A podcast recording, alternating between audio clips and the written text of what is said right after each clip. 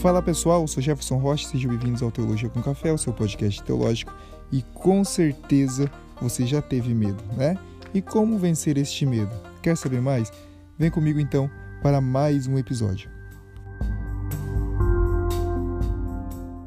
Então, pessoal, deixa eu compartilhar a reflexão de hoje com vocês.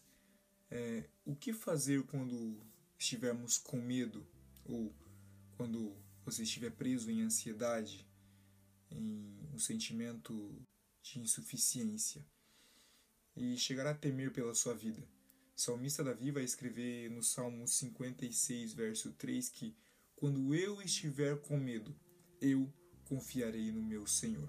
Nós não estamos falando de qualquer momento da vida de Davi, nós estamos falando no momento em que os filisteus estão prestes a o que quando no momento em que ele está fugindo e ele simplesmente vivencia esse período. Ainda assim, ele não deixa que o medo o domine, ele não deixa que o medo tome conta de si mesmo. Não, pelo contrário, ele vence o medo com a verdade, com a palavra de Deus. Porque ser fiel no momento em que tudo está bem é muito fácil.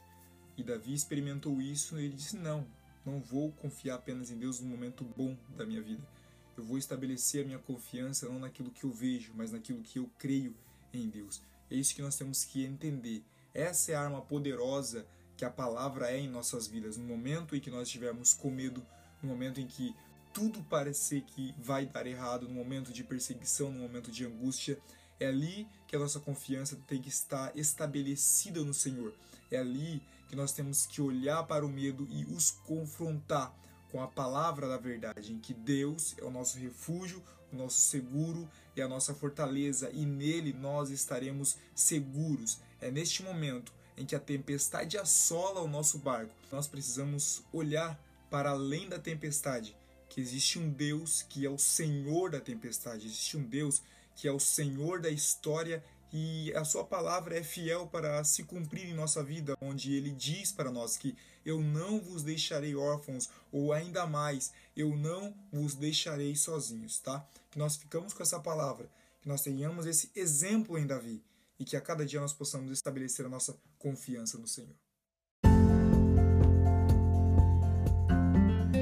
Muito bem, pessoal, este foi o episódio de hoje. Espero que vocês tenham gostado. Se você gostou, não se esqueça de compartilhar com aquele seu amigo no grupo da igreja, no grupo de jovens, com o tio, com a tia, com o avô, com a avó. E se você gostou, corre lá no nosso Instagram, arroba Rocha, e nos siga para você ficar por dentro de todo o conteúdo que a gente lançar por lá. E se Jesus nos permitir, na semana que vem, nos vemos no próximo episódio.